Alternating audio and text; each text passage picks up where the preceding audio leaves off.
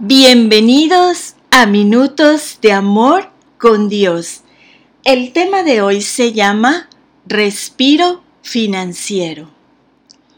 Nadie puede ser esclavo de dos amos, porque preferirá a uno más que a otro, y si obedece a uno, desobedecerá al otro. No se puede servir al mismo tiempo a Dios y al dinero. Lucas 16, 13. El dinero no es solo dinero para Dios. Es mucho más que billetes, préstamo y presupuestos.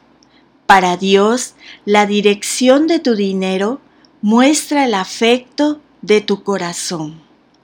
Cómo lo gastas o tal como veremos hoy si estás dispuesto a no gastarlo todo. Esto le demuestra a Dios qué tan comprometido estás con seguirlo. Es por esto que el tener un margen o un espacio para respirar no es solo la mejor manera de manejar tu calendario, es también la mejor manera de administrar tu dinero. Así que, ¿Qué significa administrar tu dinero con margen? Significa que no gastas cada moneda que ganas. Deja espacio entre el dinero que sale y el que ingresa. El versículo de hoy en Lucas explica por qué administrar tu dinero de esta manera le importa tanto a Dios. Al final de una parábola larga, Jesús se asegura de que su audiencia entienda el punto que está tratando de exponer y dice, no puedes servir a dos amos, no puedes servir a Dios y al dinero. Hace dos mil años, la audiencia de Jesús podía ser literalmente esclavizada por una deuda sin pagar.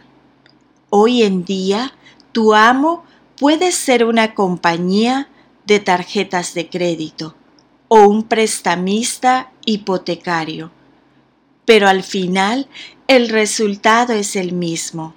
Alguien más toma las riendas de tu vida. Dios te puede estar impulsando a mudarte a otra ciudad. Pero si estás de cabezas con tu hipoteca y no puedes vender tu casa, no eres libre de seguirlo.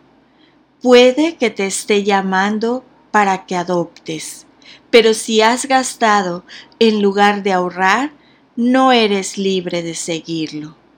O tal vez sientes que es hora de dejar tu trabajo pero tu familia no puede permitirse perder tu salario porque gastas cada moneda que ingresa.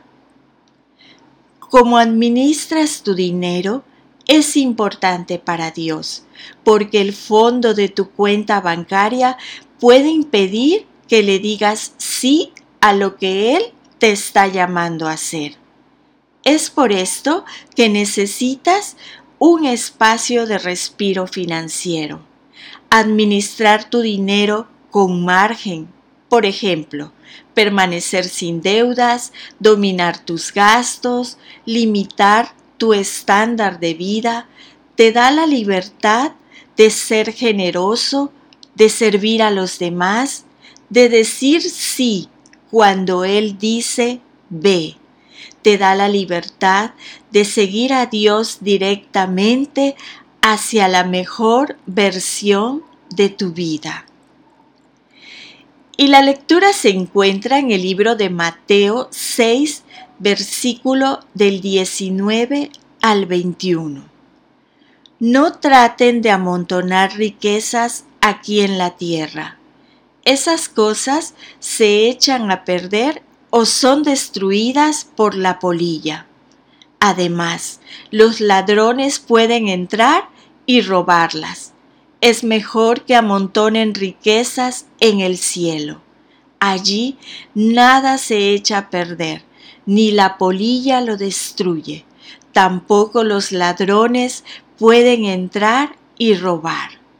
Recuerden que la verdadera riqueza consiste en obedecerme de todo corazón. Amén.